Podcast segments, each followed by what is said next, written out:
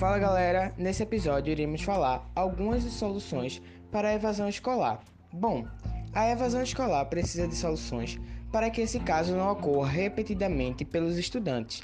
E através de pesquisas e estudos, vimos que um dos principais pontos que devem ser revisados são a metodologia pedagógica e a proposta, além de gerentes pedagógicos que também devem avaliar a eficácia do método de ensino utilizado.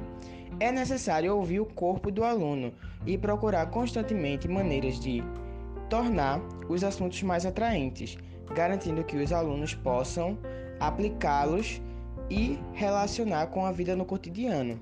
Alguns países, como a Finlândia, já usou metodologias conhecidas como ensino baseados em problemas ou baseado em projetos, bem como o ensino ativo em seus sistemas educacionais e estão obtendo ótimos resultados.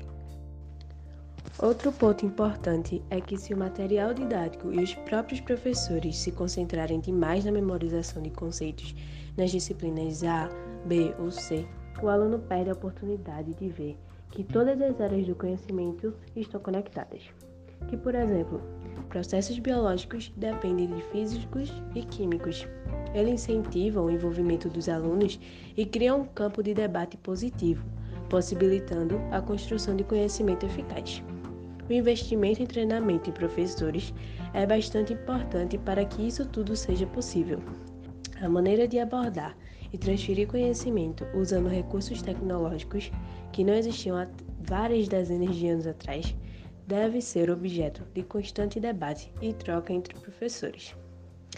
Então, com essas soluções e outras que existem pelo mundo sendo aplicadas em escolas, a evasão escolar diminuirá bastante e os alunos irão absorver o conteúdo proposto. Então foi isso, galera. Obrigado por escutar mais um podcast do nosso canal sobre a evasão escolar e até o próximo. Abraço.